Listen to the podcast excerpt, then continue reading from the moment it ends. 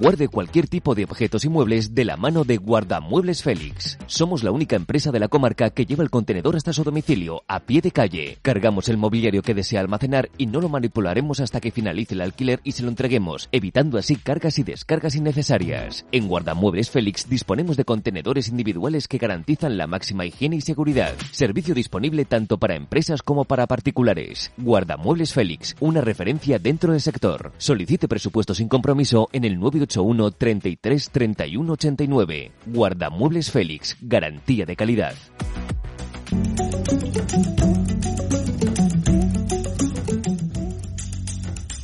Voces de Ferrol, un programa de Radio Voz con Isidoro Valerio. Aquí estamos en Ferrolanos eh, por el mundo, hoy con eh, una persona que ha viajado por motivos laborales, que ha residido eh, fuera de nuestro país por motivos laborales y que actualmente pues se encuentra ya con, con nosotros. Su vida ha cambiado. Comenzó pues haciéndose ingeniera de, caminos y en la actualidad es docente en un instituto de nuestra comarca, el IES Breamo. Se llama Marta Barbeito y hoy nos va a hablar de su experiencia en lugares, por ejemplo, como Lisboa, a donde le llevó su anterior profesión como ingeniero de caminos. Marta, ¿cómo estás? Buenos días.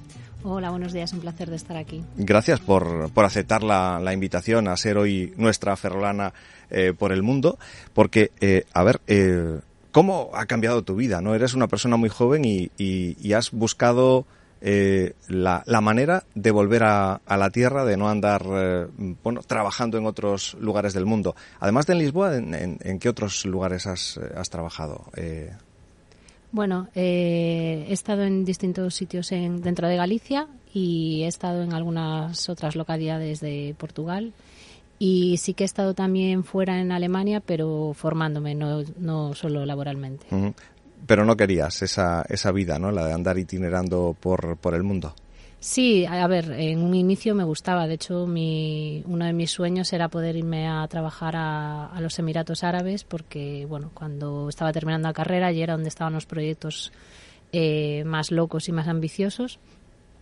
Pero bueno, sí que con el pasar de los años, eh, la distancia, el estar lejos de la familia, de los amigos y demás, pues van pesando poco a poco y, y bueno, hicieron que quizás tomase un nuevo rumbo en mi vida y, y me acercase otra vez a, a, mi casa. Y para ello cambiaste también de, digamos, objetivo profesional, ¿no? Dejaste la ingeniería de caminos a un lado y, y te, te, pusiste a estudiar para presentarte a unas, a unas oposiciones.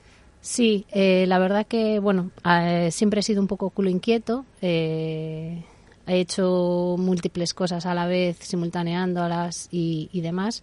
Y durante una de las ocasiones en las que estuve en el paro, pues eh, dije, pues voy a intentar formarme en otros aspectos y realicé el máster de, de, que se necesita para, para poder opositar a profesor. Y bueno, luego me surgió el trabajo en Portugal y demás, lo dejé, dejé la docencia un poco aparcada y cuando ya decidí que quería regresar a, Galicia, pues fue cuando, cuando empecé otra vez a estudiar y a positar para, para ser docente de matemáticas. Te tocó todo, eh, la crisis, eh, ingeniería de caminos, eh, paro, parálisis, y eso te ha ido llevando por, por ese otro camino, ¿no? Eh, ahora en la educación y trabajando en, en, en Pontedeume. Háblanos de la etapa Lisboa. Eh, realmente, eh, ¿qué es lo que más valoras de, ese periodo en el que viviste, bueno, pues lejos de, tu tierra, de tu gente y, por motivos de trabajo en, la capital de Portugal? Pues la verdad que eh, una de las cosas que siempre me llevo de todos los sitios donde estoy es del aspecto cultural, el aspecto social y el aspecto gastronómico, ¿no? Que, que en muchas ocasiones es tan distinto al que estamos acostumbrados. Y la verdad que de la experiencia portuguesa me llevo eso, me llevo grandes amigos, me llevo cultura, me llevo un idioma. Eh, bueno, la verdad que a nivel social y personal la experiencia fue muy positiva.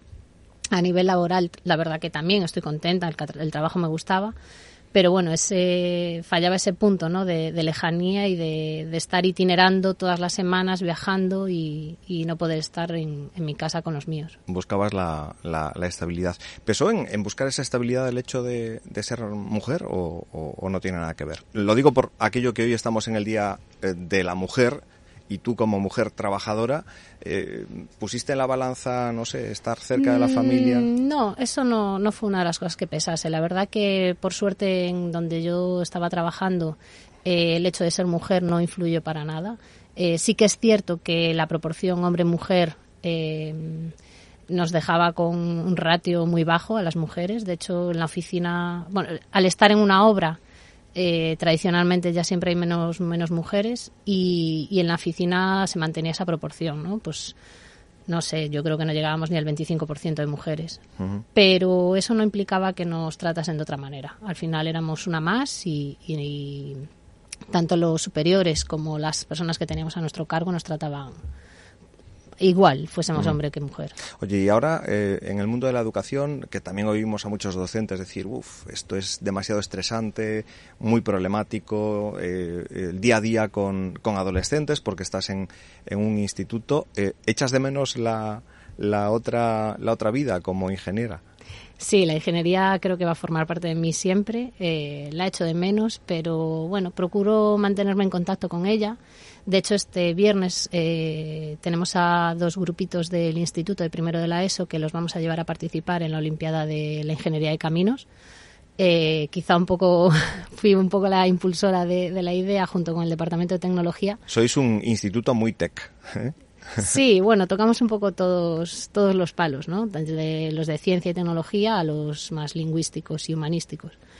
Pero sí que mm, sí que intento mantenerme vinculada, más sigo manteniendo los contactos. Cuando estoy con amigos que siguen trabajando eh, de ingenieros, pues eh, me cuentan lo que están haciendo el trabajo y, y, me permite mantenerme con esa rama que es parte de mí y que realmente me encanta. O sea, la ingeniería eh, fue una decisión ya desde muy jovencita y, y me apasiona. Uh -huh.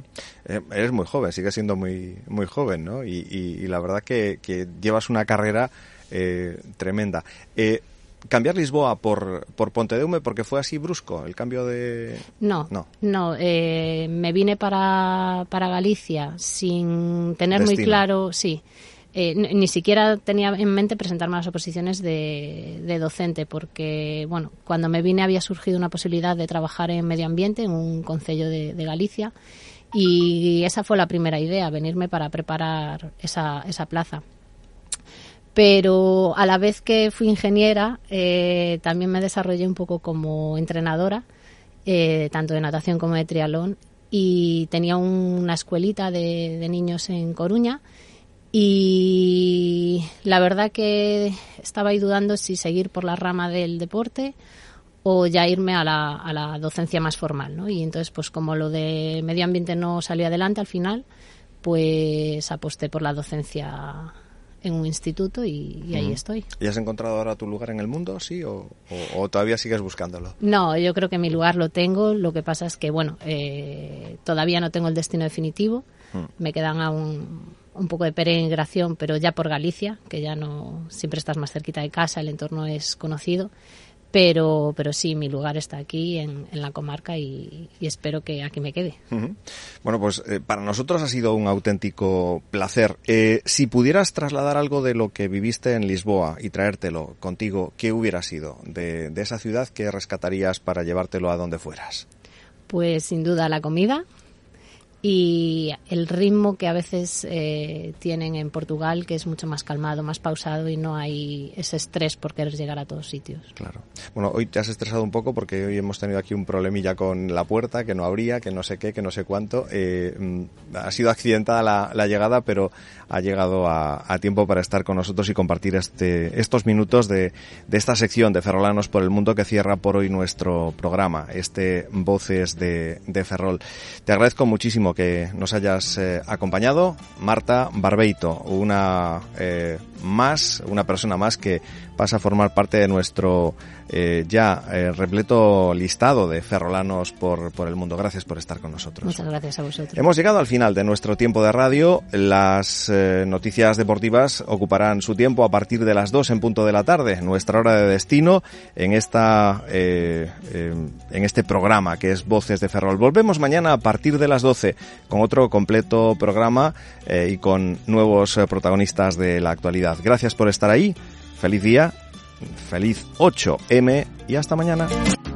Guarde cualquier tipo de objetos y muebles de la mano de Guardamuebles Félix. Somos la única empresa de la comarca que lleva el contenedor hasta su domicilio, a pie de calle. Cargamos el mobiliario que desea almacenar y no lo manipularemos hasta que finalice el alquiler y se lo entreguemos, evitando así cargas y descargas innecesarias. En Guardamuebles Félix disponemos de contenedores individuales que garantizan la máxima higiene y seguridad. Servicio disponible tanto para empresas como para particulares. Guardamuebles Félix, una referencia dentro del sector. Solicite presupuesto sin compromiso en el 9 981 33 31 89. Guardamuebles Félix, garantía de calidad.